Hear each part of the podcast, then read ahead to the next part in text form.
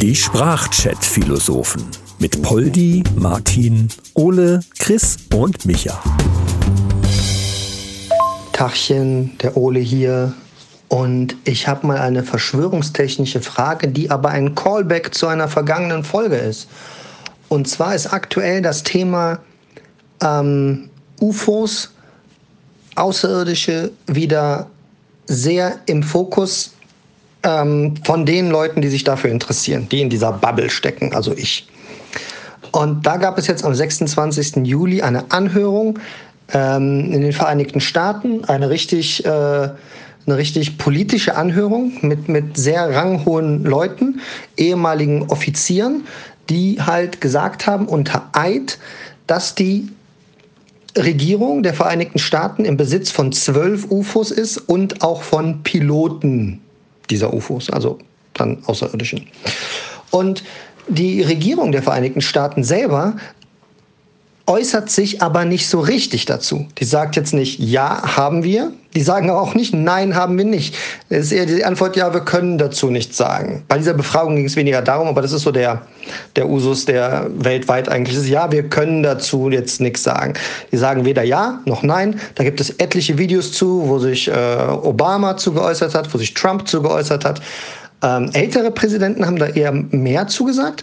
Aber meine Frage ist jetzt, warum die Regierungen nicht einfach sagen können, ja, haben wir, wir arbeiten daran oder wir haben einen Kontakt oder was auch immer oder nein, das gibt es nicht. Ja, Mahlzeit, der Micha hier. Ja, das habe ich auch gesehen und das fand ich auch hochgradig interessant.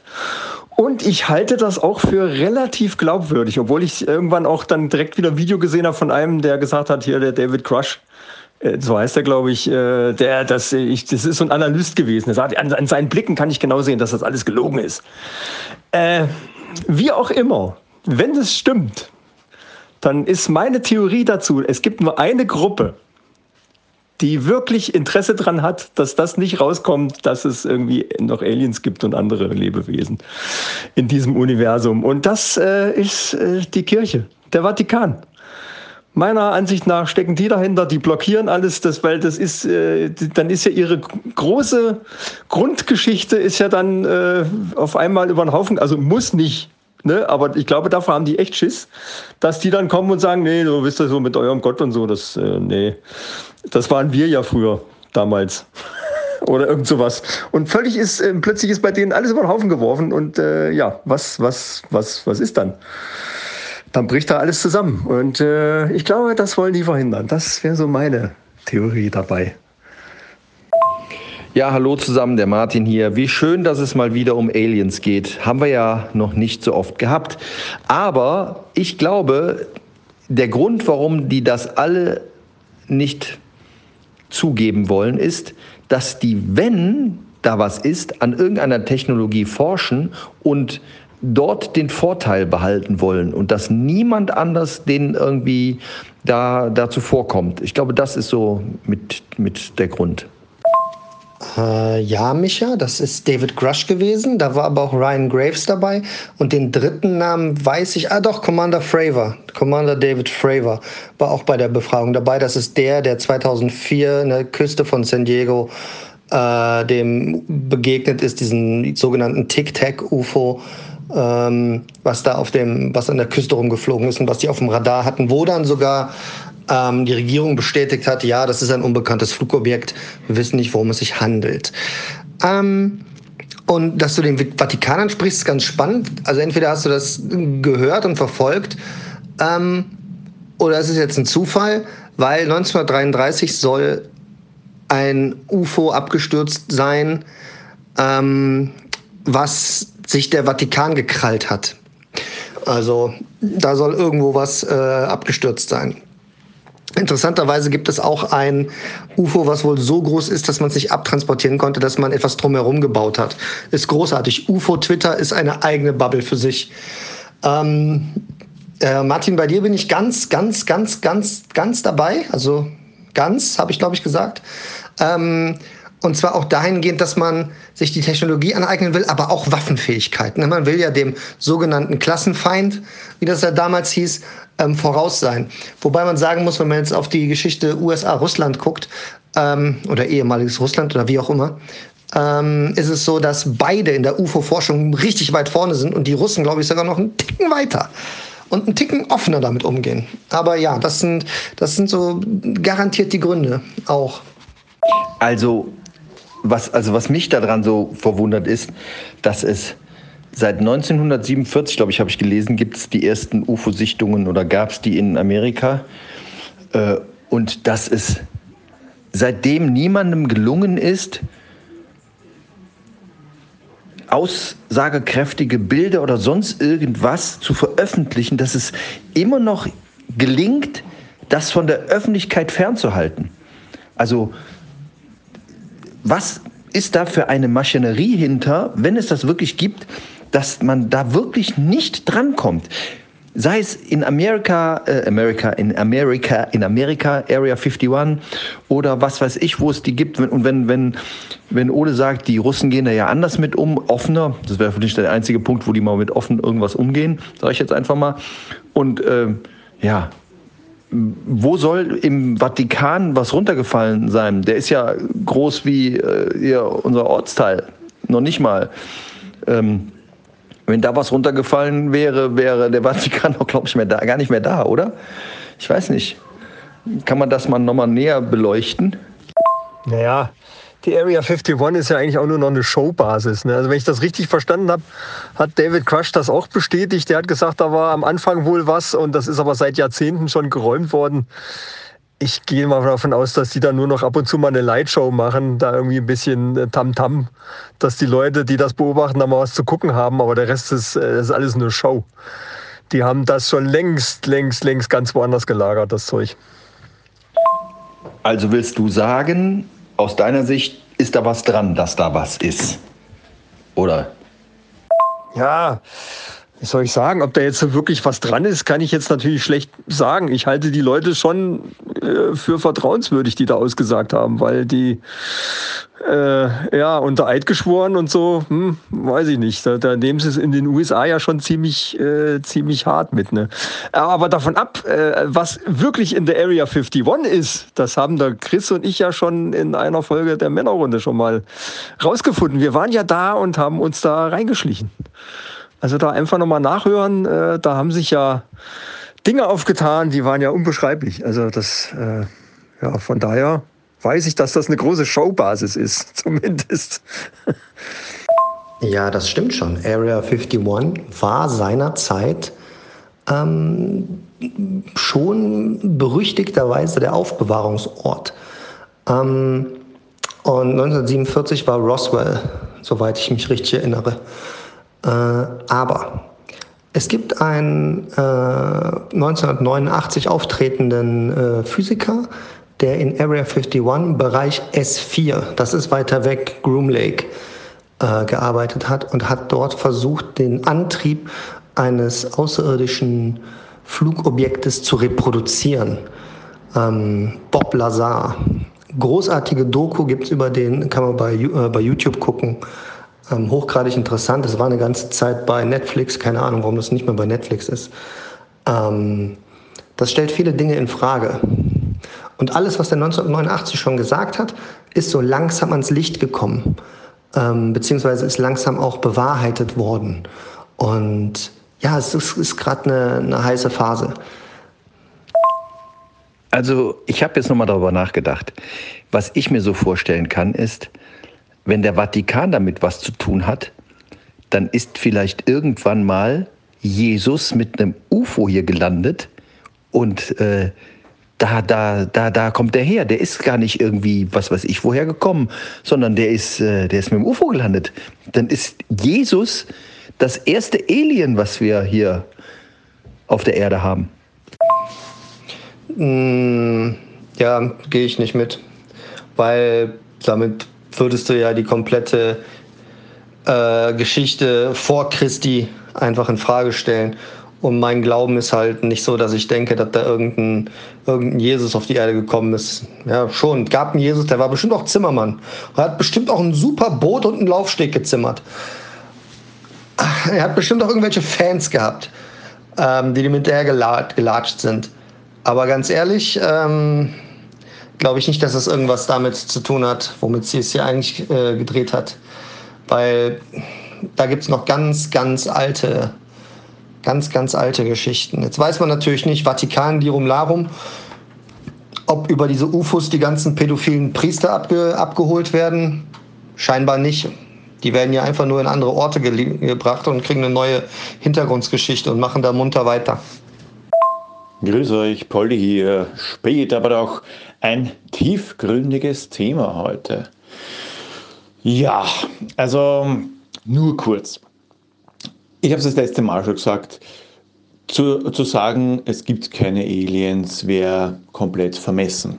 Was ich mich nur frage an der ganzen Geschichte ist, wie viel waren es? Zwölf UFOs, zwei Piloten?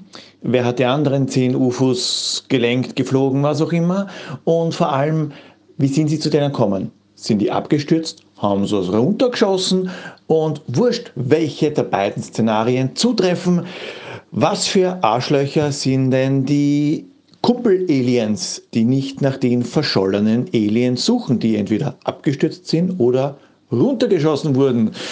Also, es ist ein bisschen eine haarige Geschichte. Da bin ich eher beim Vatikan und der Priestersache, weil was passiert mit Priestern schlimmstenfalls? Sie werden versetzt. Und so ist es auch mit Alienpriestern. Die werden dorthin versetzt, wo sie halt für die Aliens am wenigsten Schaden anrichten und ab zur Erde aus den Augen, aus den Sinn. Da sag ich doch nur, hoffentlich Aliens versichert. ja, da sagst du was. Also, äh, wenn man sich überlegt, es ist ja manchmal auf der Erde schon schlimm genug, wenn man einen ganz normalen Verkehrsunfall hat, sich dann mit den Versicherungen dann da rumzustreiten. Jetzt stell dir vor, so ein scheiß UFO stürzt irgendwo gerade irgendwo runter, wo du dann lang fährst und du musst dann dich mit irgendeiner so ja, Alien Alien-Versicherung rumplagen. Und mit dem Idioten, der da drinnen saß der dann irgendwie behauptet, ja, äh, ich bin da geflogen. Auf einmal kam der da viel zu schnell gefahren mit seinem Auto. Die sind auf der Erde sowieso zu doof und so weiter. Dann geht's nämlich los. Ist doch alles scheiße. Also, ja. Ganz davon abgesehen, dass es ja grundsätzlich hier auf der Erde ja schon Probleme gibt mit fremden Versicherungen, ja. Also wenn du mit irgendeinem aus dem Ausland zusammenknallst, hast du ja schon ein Problem. Und wenn der jetzt noch von weiter weg kommt, ja, vielleicht regeln die das da auch ganz anders.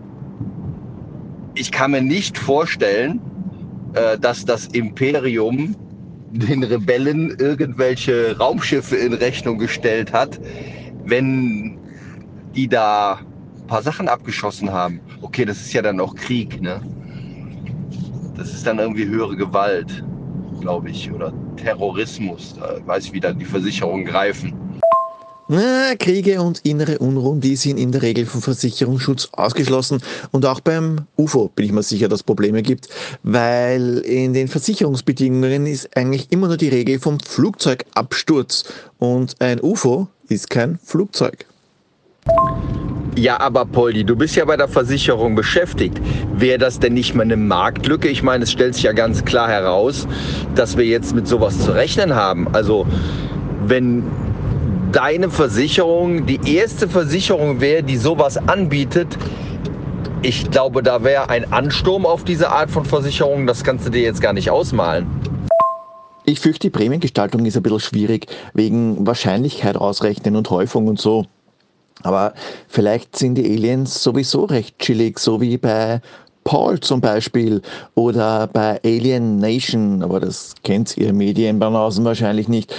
Weil wenn die Aliens so drauf sind wie bei Space Invaders oder Alien, da haben wir sowieso ausgeschissen, da brauchen wir keine Versicherung mehr.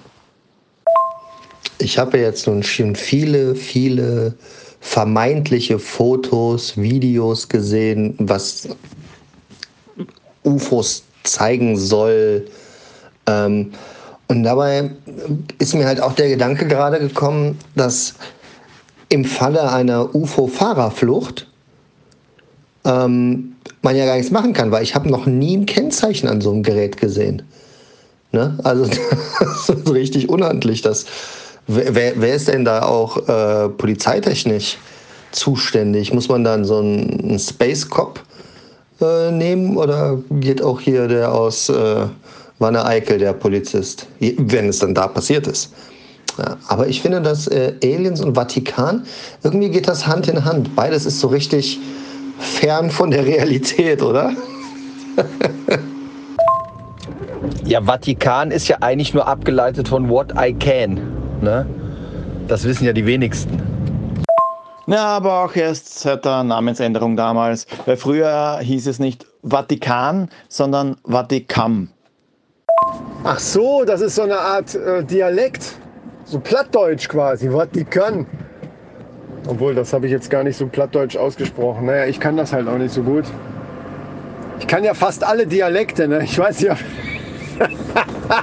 ob ihr das wisst, aber ich mache es jetzt nicht vor. Das hat mich ja schon mal in irgendeiner Folge gemacht. Da können die Leute ja einfach mal durch alles durchhören.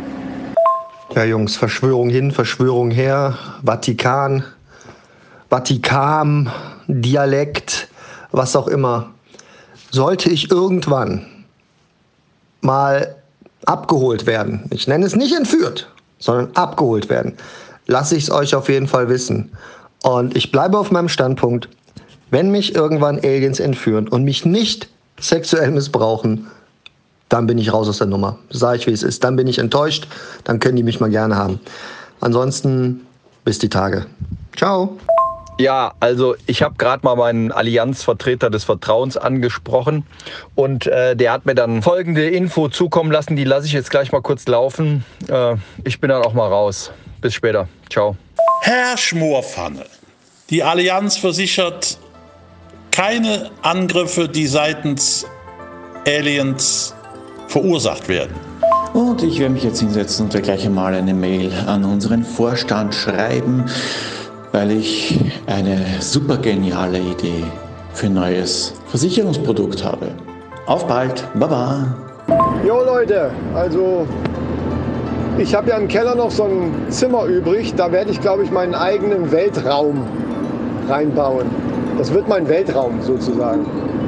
Da muss ich nur jetzt mal sehen, dass ich bei eBay Kleinanzeigen irgendwie so ein paar Weltkugeln organisiere, äh, die ich dann da reinhängen kann. Man sagt ja auch Globus, nur da wusste ich jetzt die Mehrzahl nicht von. Keine Ahnung. Apropos, ist ein, ist ein Globus eigentlich ein öffentliches Verkehrsmittel, was unheimlich hell leuchtet? Äh, ja, man weiß es nicht. Macht's gut, bis dann. Ah, was du meinst, sind Globen. Äh, Globusse sind öffentliche Verkehrsmittel, wo nur Toiletten als Sitze eingebaut sind. Mahlzeit. Die Sprachchat-Philosophen mit Poldi, Martin, Ole, Chris und Micha. Alle weiteren Infos findet ihr unter sprachchatphilosophen.de.